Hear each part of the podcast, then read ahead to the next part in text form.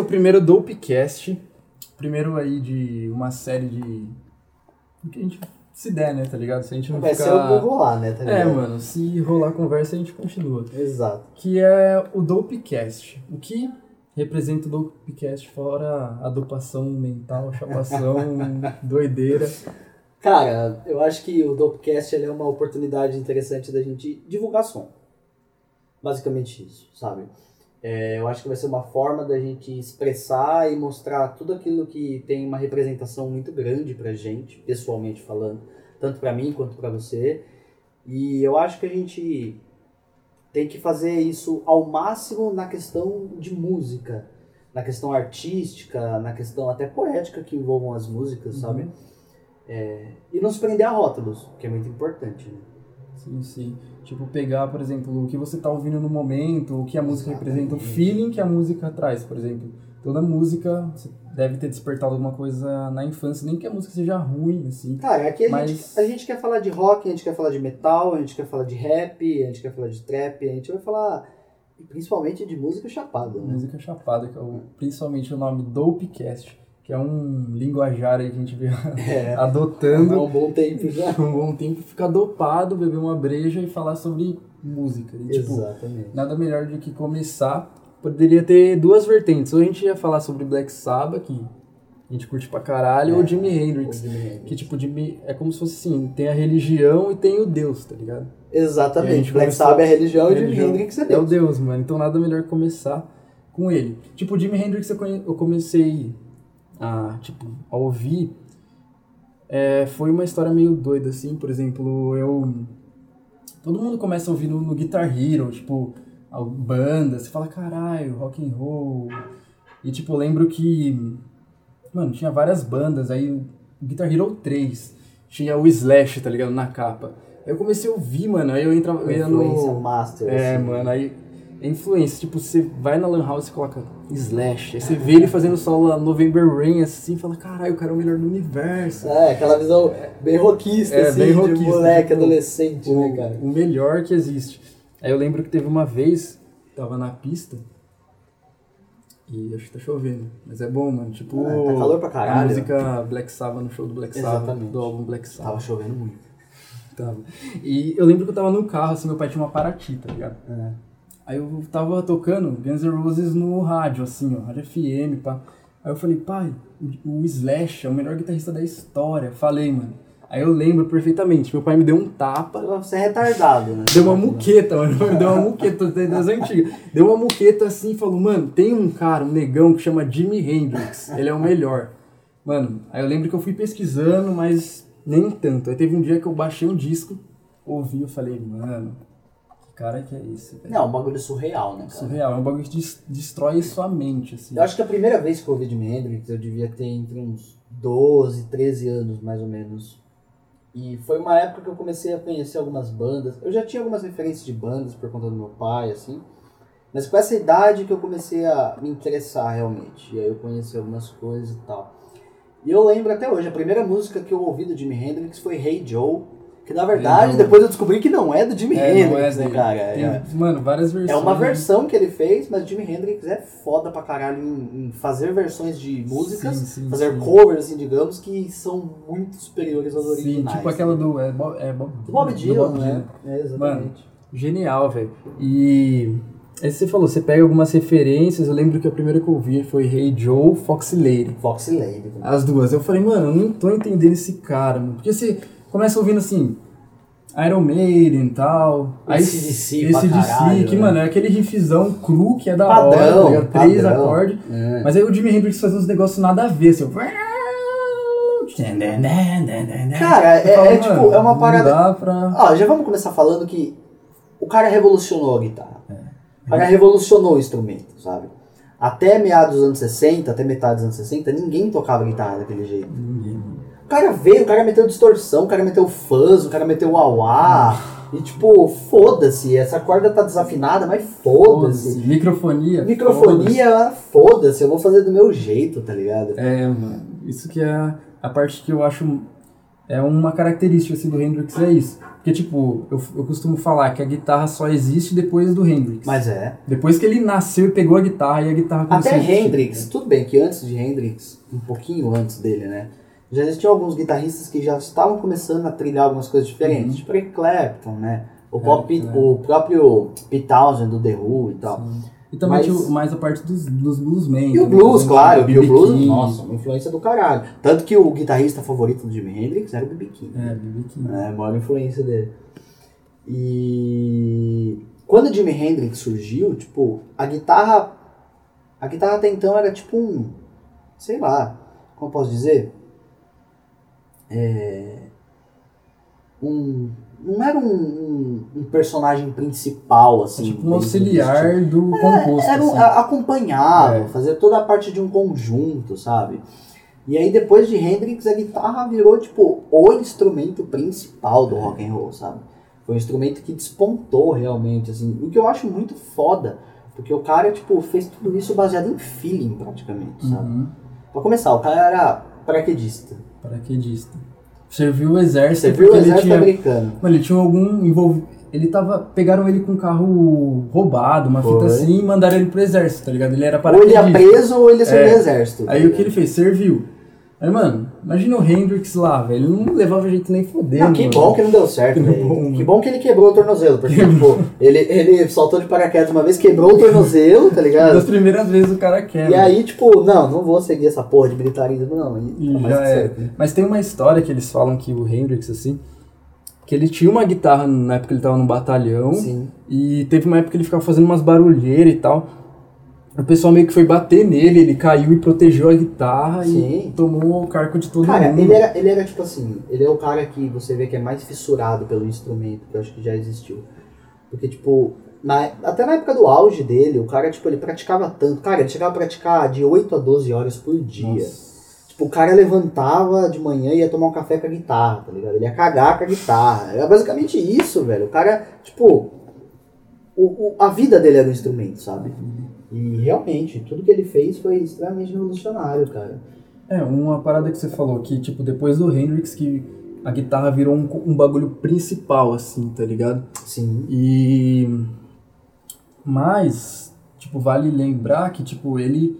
Ele já era guitarrista quando, em Seattle, né? Que ele nasceu e tal. Teve uma infância conturbada. Tipo, Bem o pai dele falava que ele era um O bosta, pai dele ele tocar com a mão esquerda, demais, tá ligado? Exatamente. Porque esse canhoto era errado, É, né? canhoto totalmente errado. Você coloca pra carregar aí. É.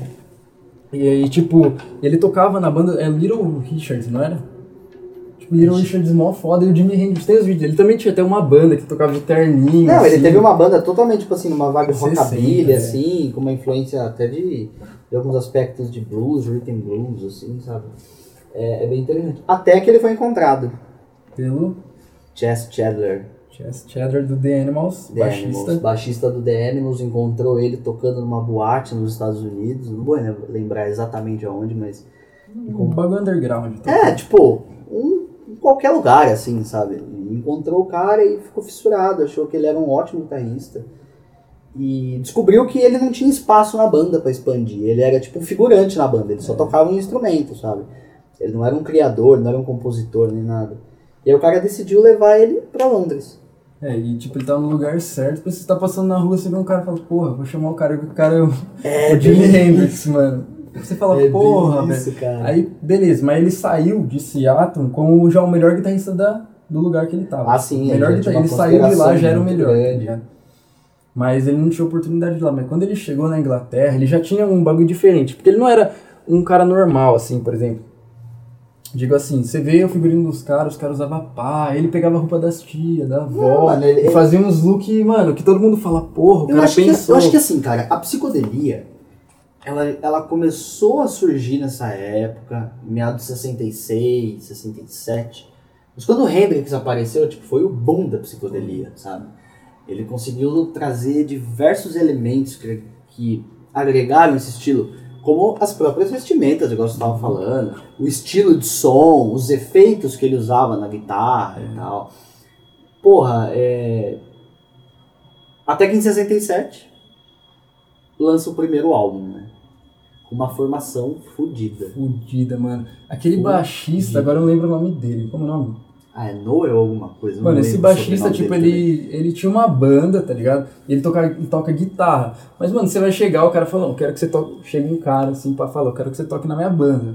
Aí o cara vai tocar, o cara é o Jimi Hendrix. Você vai tocar guitarra na, na banda do Jimi Hendrix, Bah. mano. Não, tipo assim, mas ele, como ele é guitarrista, ele ia chegar. Ah, sim! É, ele ia falar, não, vou tocar guitarra junto com o Hendrix. Não tinha, não tem como, tá ligado? Aí ele fala, não, então toma um baixo aqui, você vai tocar baixo. Não, foi um bagulho frenético, assim, tá ligado? E o primeiro álbum deles, o Our Experience, né? E não saiu como solo, porque a ideia era fazer uma banda do Jimi Hendrix, não era só Jimi Hendrix. Então virou The Jimi Hendrix Experience. Mano, tá que nome fudido. Que é um nome do caralho, Mano, do caralho. The Jimi Hendrix, The Hendrix Experience, É mano. muito foda. Fudido, aquela capa, tipo, amarelona. Numa cabelão foto assim, redonda, roxo. muito 60 aquilo, tá ligado? mano. Eles três assim, ó, num visu do caralho, assim. Caralho. O Hendrix tá com um cachecol, assim, fudido naquela Deve ter foto. pegado de alguma tia Ah, aqui, sei tá lá, ou da tia dele ou da avó dele em Seattle. né? Mano, e, velho, ficou fudido. Aquela... Mano, até as letras, assim, escrito The Jimi Hendrix Não, é tipo, é, é, é, eu, eu acho, sinceramente, tem várias outras bandas que eu consigo colocar nesse mesmo patamar. Porém, eu acho uma das melhores estreias de banda da história, assim, cara. Tipo, é, é um álbum fascinante, cara. Fascinante. Engraçado que esse álbum ele teve duas versões, né? Teve a versão americana e a versão inglesa, ou britânica. E muda a ordem das músicas, alguma sequência e tal. Mas nesse álbum, especificamente, uma música que eu gosto, assim, de. que eu acho que é um ponto altíssimo, assim. E que, inclusive, se eu não me engano, abre o álbum da versão americana. É Foxy Lady, cara. Nossa, Foxy Lady. É, é incrível, cara. É incrível. É, é realmente assim. Os parâmetros que se viviam na época dentro de música é uma parada totalmente diferente. Eu, às vezes, eu penso isso com várias bandas, sabe? Tipo, eu vivendo naquela época, eu entrar numa loja de discos e ver o disco e, e, tipo, é, a capa me atrair, porque era assim que você comprava, não não existia essa porra do Spotify, não existia ah, internet. ah, fulano lançou um álbum novo, opa, eu vou lá e baixo. É, é mais fácil hoje, tá ligado? Naquela época não, naquela época se você tivesse interesse por música, você tinha que ir atrás. Realmente, você tinha que ir atrás. Ver a capa e falar, porra. Você se encantar pela caras. capa, tá ligado? Se olhar contra a capa, se olhar o encarte e tal, e, e aquilo te fascinar. Eu me imagino vendo aquela capa e falar, caralho, que porra é essa?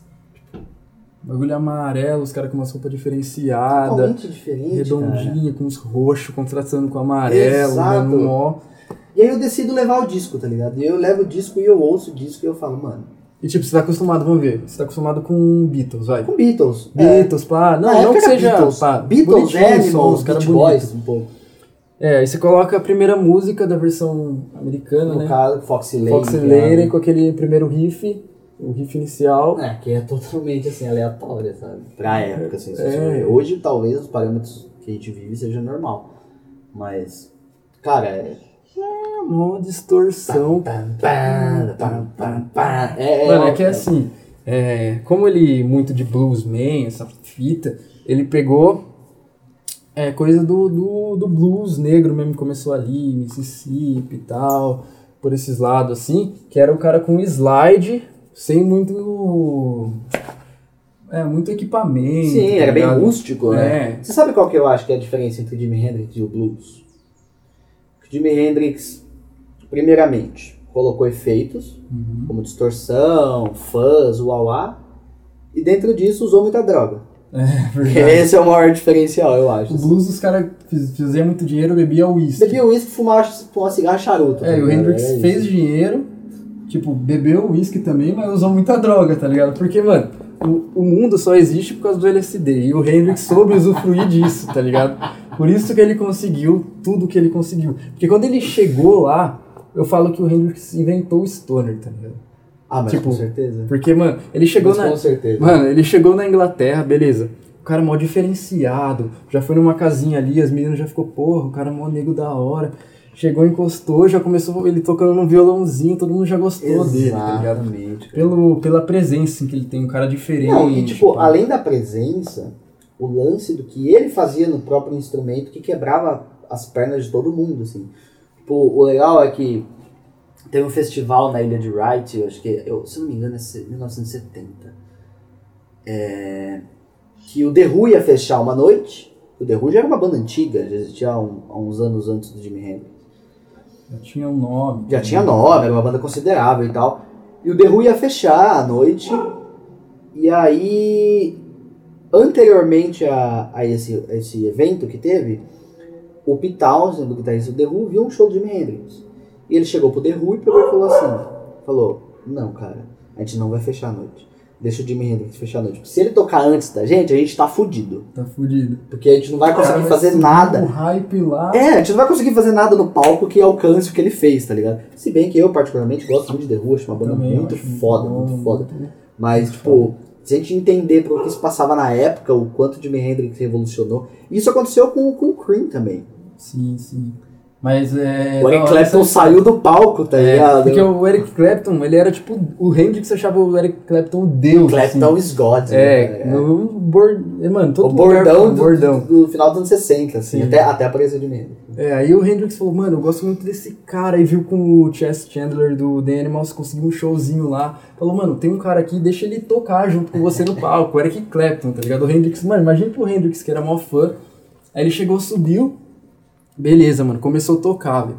Todo mundo pirou com os negócios que o Hendrix fazia, E velho. o Clapton se sentiu envergonhado. E foi embora, E saiu. foi embora, ele e ninguém saiu do percebeu. palco, ninguém ele percebeu, velho. Todo mundo falou assim, cadê o Clapton? Só depois do show, tá ligado? O cara saiu do palco, porque o Hendrix Ele ganhou- ficou pistolinha. roubou a cena, tá ligado? Roubou a cena, roubou a cena. É sensacional E ele isso, né? começou, aí ele começou, aí todo mundo falou, caralho, quem foi esse, esse cara? E até, que não lembro o ano, mas chegou o, Leme, né, pra ser road dele. É, o Leme foi road da, da dele no- bem no final dos anos 60. Se eu não me engano, a Como partir assim? de 68 ou 69, alguma coisa assim, o, o Leme. E, e o da hora é que, tipo, o, Rem, o Leme, ele pega, ele, tipo, foi foda no Motorhead e basicamente foi muito importante pro Jimi Hendrix, porque ele era o, o dealer, tá ligado? Ele Com levava certeza. as drogas pro Hendrix, tá ligado? Mano, levava Yellow Sunshine, Bike, mano, os melhores LSD da história. Foi uma troca, né, cara? Porque ele fazia esses favores pelo Hendrix. E quando ele foi road do Jimi Hendrix, que ele descobriu que ele realmente queria ser músico, É, né? ele ele fez uma banda de progressivo É, psicodélico, porque, é doido, tem umas lance, assim. um lance de space rock, assim, que é É, o Hawkwind, né? Ele fez parte do Hawkwind e tal. E depois fundou o Motorhead, que daí virou... A- a É outra dele. coisa, É a né? brisa dele. É outra coisa. E nessa época, mano, ele tava aí, pá, loucão. Ele tem aquela história que você falou. Eu achava que era. Ele segurava a onda de 4 LSD, tá ligado? Mas Mas não, eram 10. Tá? 10, 7. E o, o Hendrix dava grana pro Leme pra ele comprar 10. 10 doce, tá ligado? E o cara Opa. voltava com os 10. E aí, como retribuição ao favor do Leme, ele dava 3 pro Leme. Tá E aí o, Hendrix tomava o 7 de uma vez, tá Tomava, ligado? mano. Porque você acha. Ô, como que ele fez? Mano, Purple Haze, É. Red House. Ele tava transcendental. isso. Transcendental. Até que o segundo play dele. Ah, vamos falar desse play, vai. Desse, desse, nossa. Vamos falar desse play, porque esse play, Que cara... ele já chegou foda com Não, o primeiro. o Art né, Experience foi um bagulho revolucionário já, mas o segundo play é o meu favorito. Que é aquela capa toda transcendental. Indiana, cara. Que na verdade não ia ser indiana, tá ligado? Ele falou, faz uns bagulho indígena, pá, aqui. O cara fez um bagulho indiano com uns, uns, uns deuses assim, pá. Não, e é sensacional, cara. Nossa, ficou Vamos falar o louco. nome desse álbum, cara, que é Bold as Love, cara. Eu, eu acho que esse álbum é o, pra mim, assim, lógico, depois, do- depois do Bold as Love tem materiais incríveis também. Mas eu acho que o Access Bold Love é o ponto mais alto É, de Jimi produção, de pensar exatamente. E, e pá. de, tipo, ideias totalmente, assim, aleatórias e diferenciadas no álbum, sabe? Você pega o álbum, ele já começa com uma gravação é, EXP. Nossa, que fica... É. Não É, é totalmente play, fica- noise. É totalmente noise É, aquilo, mano. cara. É tipo uma gravação de rádio, tá ligado? Totalmente noise. E, e depois ele vai variando de acordo com, as músicas, conforme elas vão passando, de acordo com o álbum. Ele vai variando de uma maneira incrível, assim. Tipo, é clichê falar isso, é, mas eu acho que, pra mim, a melhor música do Jimi Hendrix, é muito difícil falar isso. Qual a melhor música do Jimi Hendrix? Mas. Little Wing, cara, Nossa. é uma parada sinistra, assim. Eu É acho mais que o feeling da música, é totalmente solo. feeling, você sente feeling naquela música. Totalmente, 100%, 100%. Acho que quando ele compôs aquilo, ele tava num ápice de inspiração, assim, gigantesco. Demais, mano. Muito LSD, Muito LSD, muita maconha, sei lá o que, mas é muita coisa envolvida. muita inspiração. Muita e, inspiração. tipo, você fala do Jimi Hendrix, você fala, não, guitarrista, pá. Mas vale lembrar que não é, tipo, o guitarrista só. O, o guitarrista, mas ele é o... Ele é vocalista pra caralho. Cara, tá ele é vocalista, é guitarrista, ele é compositor, ele é o Sim. mentor de tudo, sabe? É, de tudo. Não excluindo a participação da banda, claro, que, Foda pra que caralho. é- eram excelentes músicos. Mas o Hendrix, assim, como essência do, do, do, do conteúdo que ele queria apresentar ali, é, é fantástico. É... Engraçado, né? Ele não gostava da voz É, dele. né? gostava. Tinha vergonha que a pessoa ia Tinha ver, vergonha. ficava tampado pra gravar. E o que eu acho muito legal é que o Hendrix, ele nunca teve esse lance. Ele, o vocal dele nunca foi essa questão muito cantada, sabe? Tinha muito essa influência do blues tradicional, assim, de ser um negócio meio recitado, um negócio meio sujo, assim, áspero, sabe? E ele manteve isso nas composições dele. E o que eu acho fenomenal, cara. Fenomenal mesmo. Essa é. a parte crua mesmo da música. Totalmente, totalmente. assim. Que tipo, você compôs, pá, digeriu a sua própria composição e jogou assim, o bagulho que você queria mesmo passar, tá ligado? E o Hendrix ele fazia muito isso. Eu lembro que teve um amigo meu, nem, nem lembro, mano, quem foi. Falou que o Jimi Hendrix era um ótimo guitarrista. foi, é ótimo. Mas, mano, era um, ele falou que o Hendrix era um ótimo guitarrista, mas ele era um bosta cantando. Eu fiquei ah, mó não, puto. Não precisa lembrar desse cara mesmo. Não precisa não. Não, só o cara fala isso, velho. Ela é do Medeirinho, eu acho. Ah, Medeiros só tem gente lixo, mano. Mas, ah, cara, é. O. Deixa eu falar um pouquinho mais do Access Love, né? Pode pá. porque esse álbum, assim. Ele teve uma importância muito grande na minha vida, esse álbum. Muito grande mesmo. Eu acho que foi o álbum do Jimi Hendrix que eu mais ouvi na vida, assim. É, Eu acho que ele. O primeiro, que nem a gente já falou, ele já quebra muitos paradigmas, assim. Mas o segundo, eu acho que ele é uma revolução sonora em vários aspectos. assim. As, as faixas, que nem eu disse, já conforme elas vão, conforme o álbum vai andando, as faixas vão trazendo nuances diferentes, assim. A última faixa do álbum, que é Bold as Love, tem um solo nessa faixa que, assim, se você não chora quando você ouve o solo, você não tem coração. Começa por aí, porque é, é, é- é um bagulho surreal, cara. Um bagulho surreal, surreal mesmo. É, Outra faixa desse álbum que eu gosto muito é Spanish Castle Magic. Nossa. que Eu acho. É, é difícil falar desse álbum, cara, porque ele é muito emocionante, cara. Ele é muito emocionante. Tem, tem umas paradas muito. Muito sinistras dele, assim. Dá pra ver que, que além de um ápice de inspiração, tem um ápice de sentimento envolvido nisso. Não são quaisquer composições. Uhum. Então, é uma coisa muito mais complexa, uma coisa muito mais além.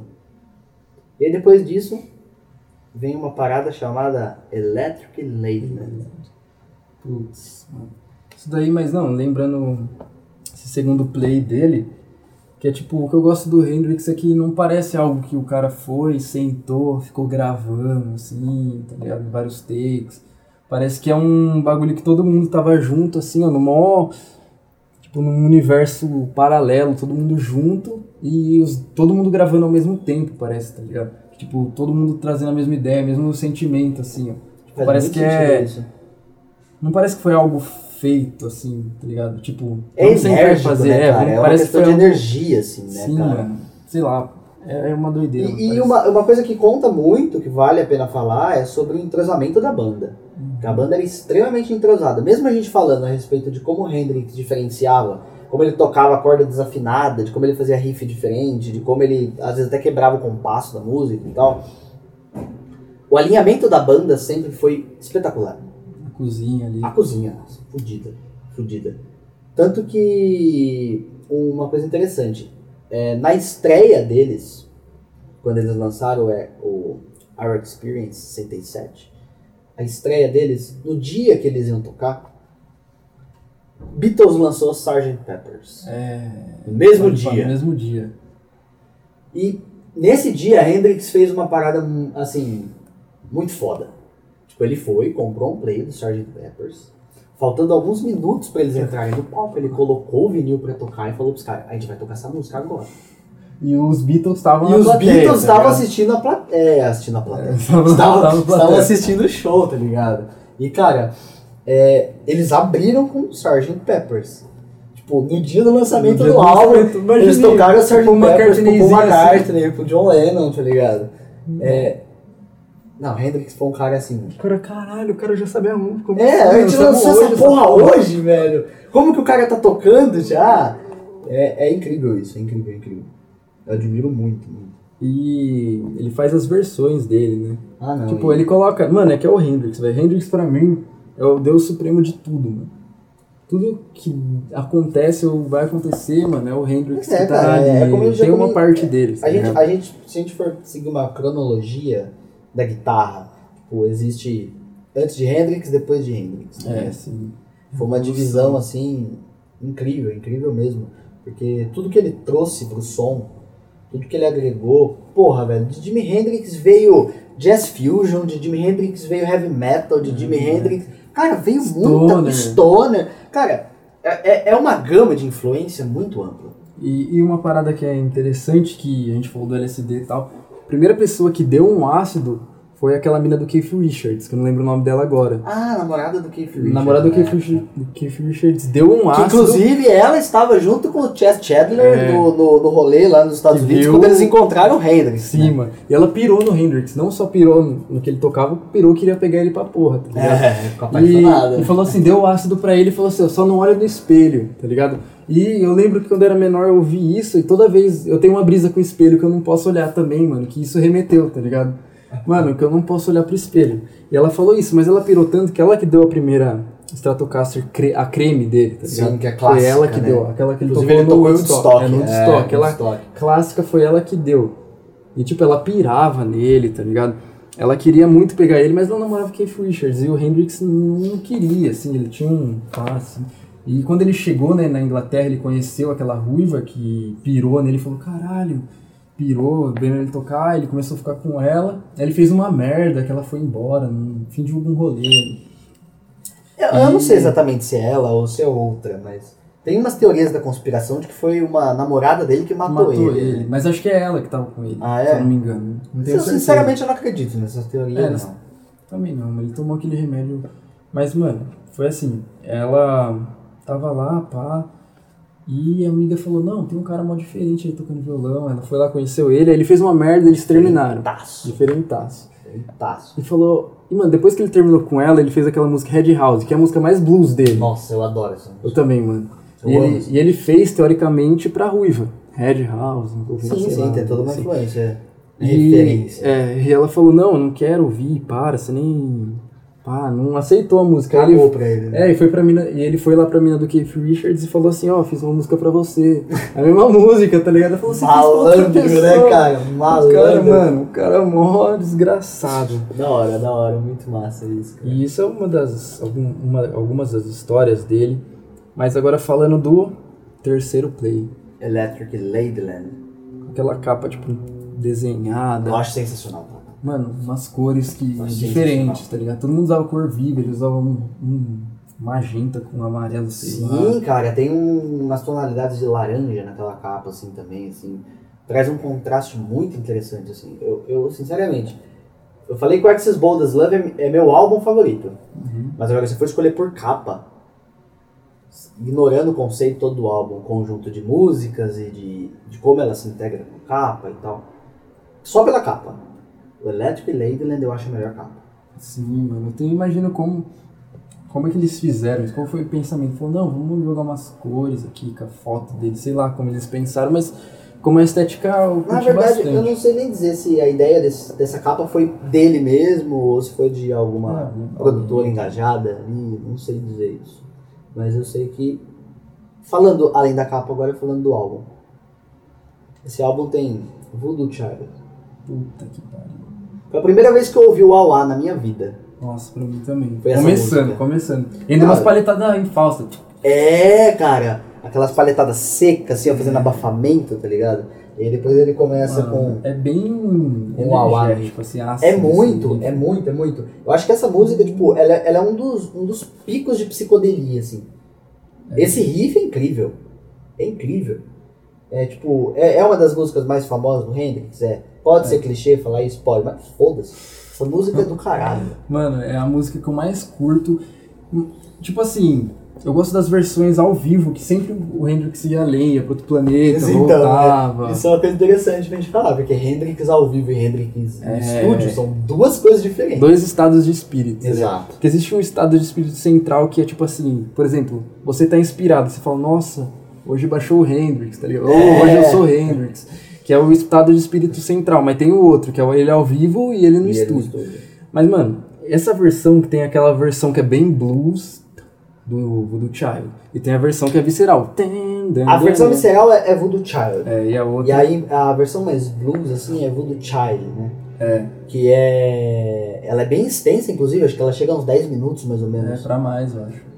E é incrível essa música também. Assim, bem blues. Bem blues, bem blues. lento, lento. Mas o que eu mais ouvi foi o Voodoo Child, que a psicodelia dele suja, assim, não seguindo muito padrão certinho, era um bagulho. A padrão e Jimi Hendrix não, não, não, não conversa. Não conversa. Não dá certo. Ele tocava, mano, com um espírito. E tem pessoas que não. cons- Até hoje em dia tem pessoa que não consegue ouvir, né? Ou fala que ele não é bom, só faz graça. Cara, eu vou ser bem sincero com você. Eu acho que essa galera aí, além de otárias, é, é- é- é tipo assim, cara. É uma galera que não tem uma real sensação musical. É. Porque, tipo, não tô falando isso com ar de arrogância nem nada. Mas o que eu quero dizer é que tem gente que ouve música e segue uma metodologia muito técnica pra som, sabe? Ah, o som tem que ser redondo desse jeito, assim, assado e tal. Eu não gosto disso, cara.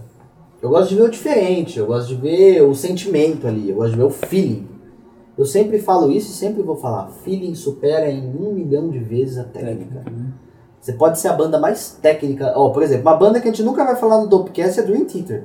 Porque Dream Theater é chato pra caralho. Horas de play e é muita virtuosidade. É, sem excesso o de técnica. Excesso de técnica. Técnica é ruim? Não, é muito importante. Mas, cara, se você não tiver técnica e se tiver feeling, você consegue fazer praticamente o que o Jimi Hendrix fez. Porque ele não tinha técnica, tinha feeling. Ele pegou e falou, não, vou tocar desse jeito, Exato. dar um som da hora e vou fazer. Exato. E, por exemplo, eu gosto bastante de Pink Floyd, você também curte, mas sabe que o progressivo psicodélico dele é outra proposta, né? Não, é- é diferente, pá, é certinho, diferente. totalmente diferente. Não é comparável. Não tem como comparar. Mas você via a sonoridade do como que é totalmente disperso, dif- totalmente totalmente, diferente, outro totalmente. caminho, assim. Que, tipo, esses, essas distorções, o jeito que ele fazia umas brisas, tipo, as pessoas que falam que ele só fazia graça ou que não entende de Hendrix, da hora você não entender, beleza. Mas falava que ele era, tipo, era ruim pra caralho. É que não tem uma sensibilidade alta pra arte, assim. Sim. Por exemplo, a pessoa pega algum disco, alguma coisa, escuta e nem analisa como que foi feito, o ambiente, a, o que envolve o disco, como que é a parte mais de sentimento, como que é o disco em si, como que é o Matheus, eu acho que assim, persona do cara, infelizmente, a música, a música, ela é o maior exemplo de arte que se tornou cotidiano. E, tipo, as pessoas ouvem música por ouvir, infelizmente. Ah, eu vou lavar a louça, eu ponho um som. É, Ah, eu vou varrer a casa, eu ponho um som. Ah, eu vou, sei lá, fazer o que, eu ponho um som.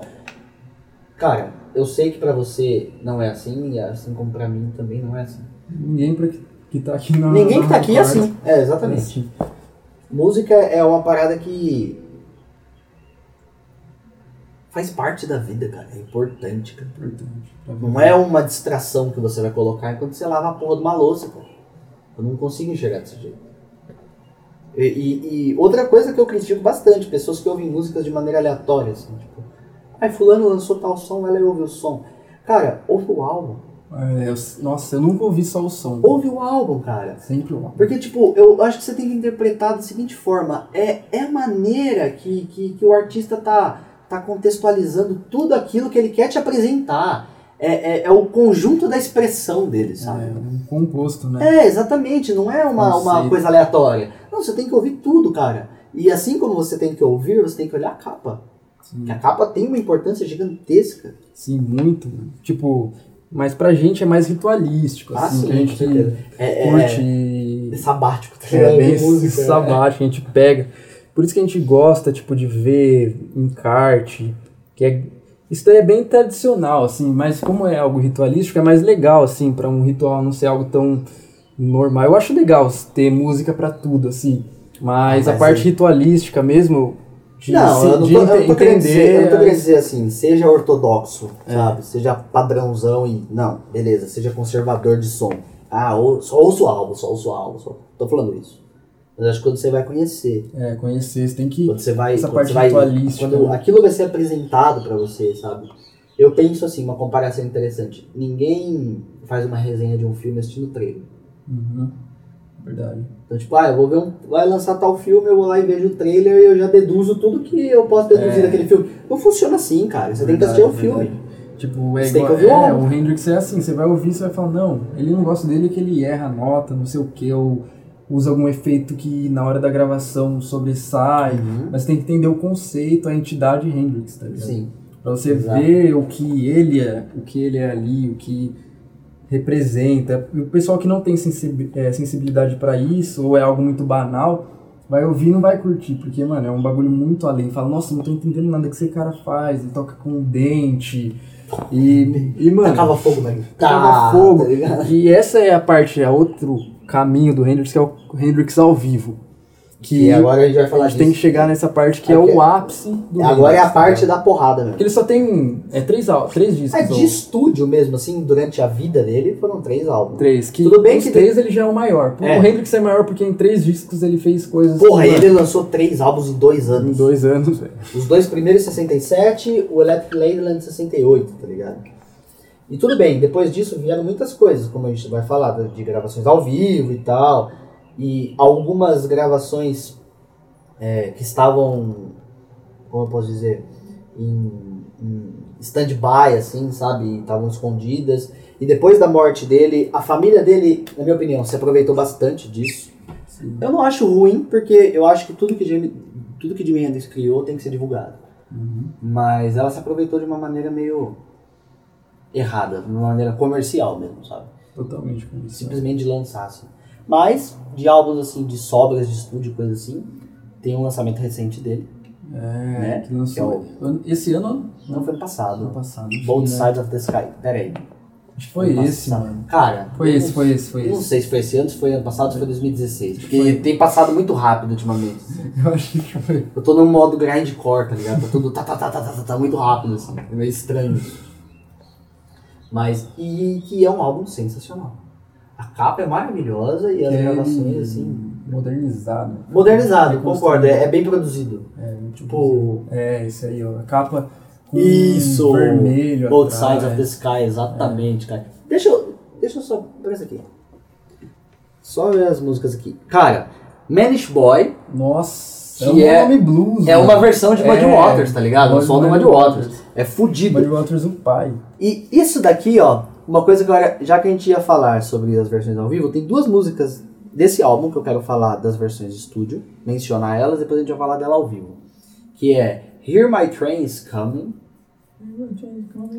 que até Hum. então não tinha sido lançada como forma de estúdio. Só tinha sido lançada ao É, vivo. E Power of Soul. Mesma coisa. Uma música que até então não tinha sido gravada em estúdio. Não tinha essas versões de demo, stand-by assim, somente ao vivo mesmo. E, cara, ao vivo Jimi Hendrix é outra coisa, né? É outro estado, né? É outro estado. Eu acho que assim, em estúdio ele consegue.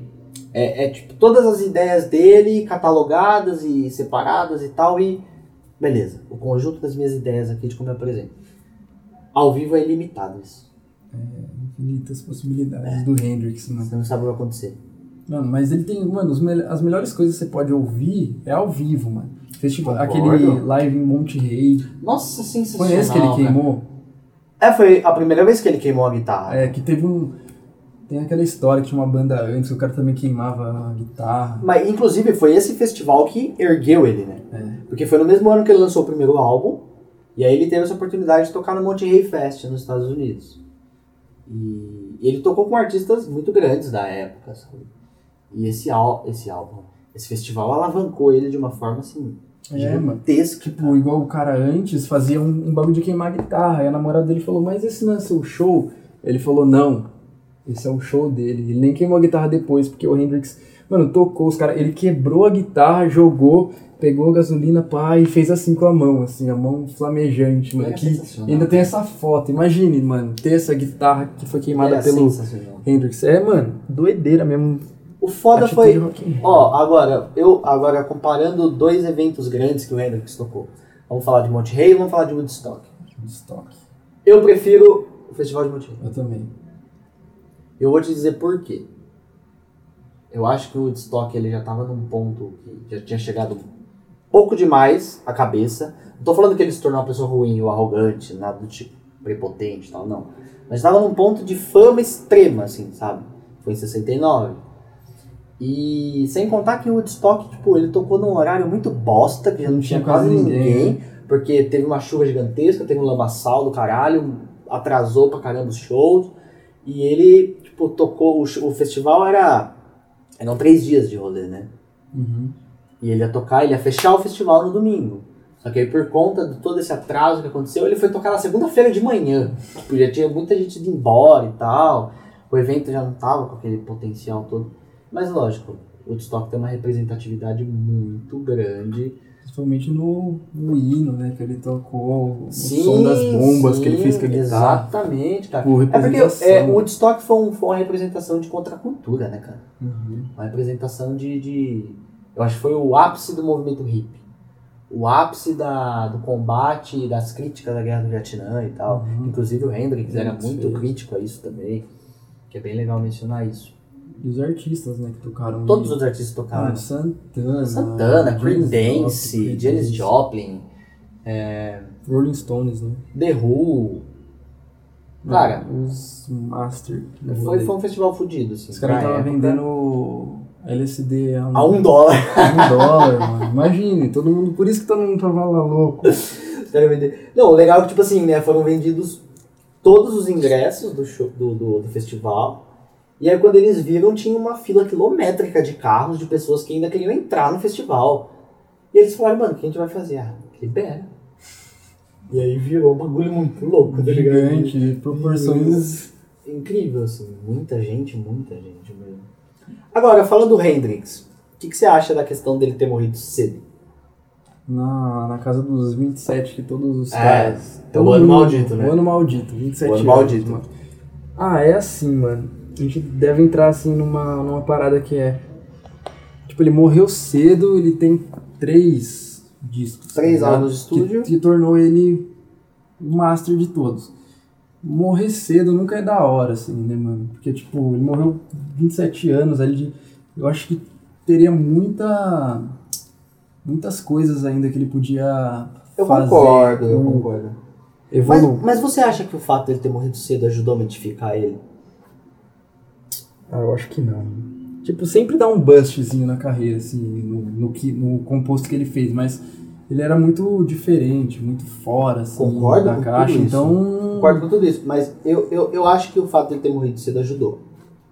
Ajudou a, a, a aumentar a imagem dele. A fazer com que ele disparasse mais. Apesar de que tudo que ele fez já tivesse potencial pra isso. Uhum.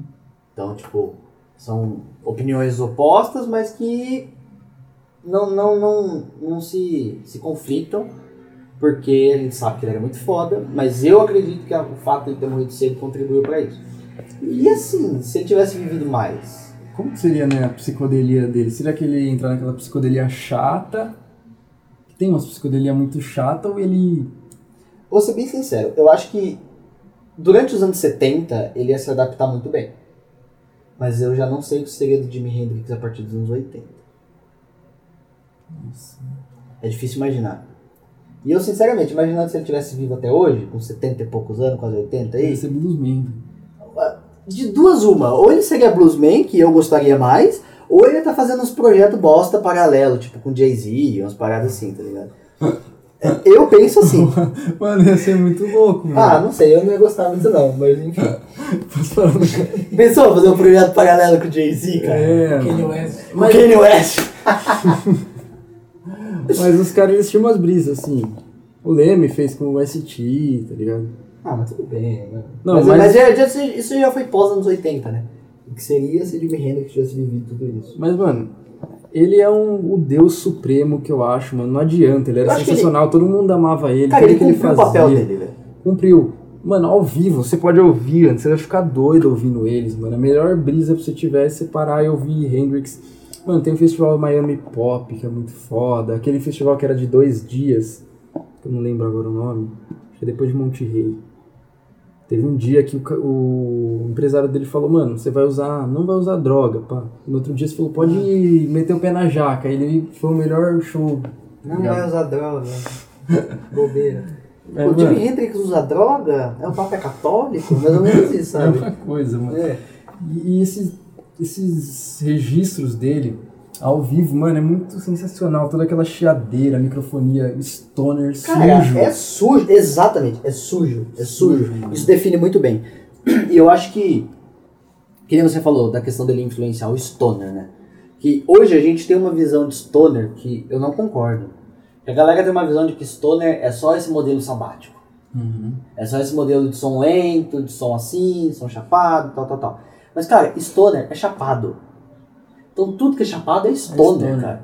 Tem Chapado influência de blues, tem influência de funk, tem. Cara, por exemplo, outra banda que renderia um ótimo episódio que é Funkadelic. Nossa senhora. É, renderia um excelente Cê é episódio. louco, mano. É tipo, Melhor. Nossa. cara, é stoner puro aquilo, velho. Stoner. É tipo, é, é funk 70 americano com psicodelia. Essa psicodelia que o cara te leva pra um lugar assim, totalmente diferente do que você espera. Com, por exemplo, uma palhetada, alguma coisa, Exato, um sino, cara, exato. coisa. É, Eu é. acho que o Hendrix ia ser uma época que ele ia entrar numa brisa assim, mano. Eu também Usar acho. uns elementos. Nos anos 70 isso poderia É. ter. Porque, tipo, nos anos 70 teve uma, um ápice muito grande progressivo, né? Uhum. E, tipo, eu vejo assim, o progressivo ele é um- uma certa evolução da psicodelia. Psicodelia teve uma etapa, teve um ápice, depois disso começaram a aprimorar algumas outras coisas e surgiu o progressivo. E eu acho que o Hendrix flertaria bastante com o progressivo, mas não na questão tipo, de fazer som extenso, de fazer som de 20 minutos igual Pink Floyd. Não. Na questão de aprimorar o som. Isso ele poderia fazer. Eu, eu acredito que se ele tivesse vivido durante os anos 70, ele Ainda teria feito aprimorar algumas técnicas. aprimorar o som, mas ainda manter a mesma essência. Aquela essência blues, aquela essência suja, isso ele conseguiria fazer. Ele tem capacidade total para isso. É um verdadeiro gênio e Deus supremo de tudo, mano. Antes de música. Hendrix, depois de Hendrix, cara. É isso. Mano, você. E pra finalizar, a gente deve falar de um registro atual que saiu esses dias aí. Sim. Que foi o. Não a demo, mas o. Cara, são Como tipo... que é o nome daquilo? Que quando a pessoa vai lança um vídeo, aí tem os bastidores. Em inglês, como é o nome? Os bastidores da gravação. Behind the scenes? Não, antes. Tipo assim, os bastidores da gravação. Tem um nome aí. Sim, não, mas... Não vou saber falar em inglês. Vamos falar em português Então, mesmo. é, os bastidores bastidores. da gravação. As, os Backstage, ba- é, Backstage, é. backstage, oh, Isso. aí, isso aí. Backstage da gravação do Electric Lady. Puta que pariu. Isso é Que sensacional. tem a capa deles com umas escritas diferentes pra 3D. Que, mano, é tipo. eu não sei- Eu não consegui distinguir se era com violão ou era uma guitarra clean, assim. Mas, tipo, ele tocando, tipo, Voodoo Child e tal. Ele tocando e dá pra ver ele passando as páginas, lendo a letra que ele acabou de fazer. Só ele, tá ligado? Tipo, ele. Mano, é sensacional. Ele isso. continua cantando, Ó. tá ligado? Já que você falou disso, dessa questão de backstage aí, eu tenho uma edição do Access Bold as Love em CD. E eles são, são dois CDs. Um CD é o Play mesmo, o álbum, e o outro, e o outro é um DVD. E é um DVD com entrevistas com o Chess Chandler e com o produtor do Access Bold as Love. Nossa. E aí ele mostra alguns takes, algumas guias foram gravadas de tipo de tentativas. Aquele som que ele grava uma flauta no Access Bold as Love no Nossa, que é final. doido aquela flauta É. Nossa, lá. totalmente aleatório assim, cara. E ele mostra só a gravação da flauta isolado assim no DVD. Foi ele mesmo que. Foi o Hendrix que gravou aquela flauta. Nossa, que ela dá uma doideira, uma reverberia na Ele gravou aquela flauta. É, é sensacional, cara. Tipo, então essa questão do backstage, eu acho que ela não tem artista mais válido do que Hendrix pra falar sobre isso. Uhum. Porque ele era um cara que vivia pra isso, ele viveu pra isso. Viveu. Ele viveu Foi uma passagem rápida aqui. Cara, ele, eu acho que assim, ele cumpriu o papel dele, tá ligado? O cara chegou, papel Mudou. dele e da nação também. É, do tipo, universo. Da música. Da tá música. ligado? O cara mudou e morreu, tá ligado? É isso.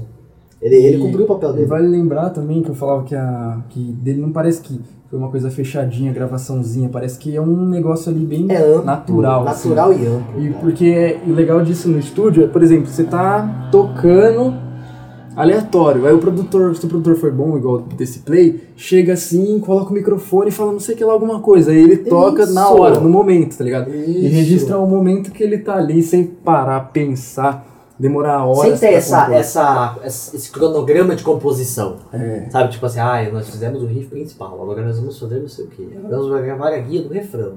É, não, um bagulho- Jimi Hendrix você sente que é uma parada diferente, tá ligado?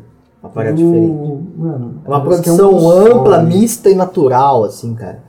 E, e o que isso torna mais sensacional. Eu, eu costumo falar assim que, pô, eu tenho 22 anos, você tem 21, né? Sim, sim.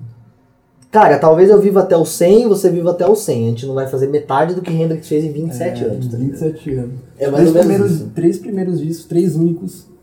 O cara revolucionou os Revolucionou e revolucionou os outros. se você toca guitarra hoje, tá ligado? Usa um efeito, pá, faz uma. Se você toca Se guitarra você hoje. faz poliacorde, tá é, ligado? Foi por causa de.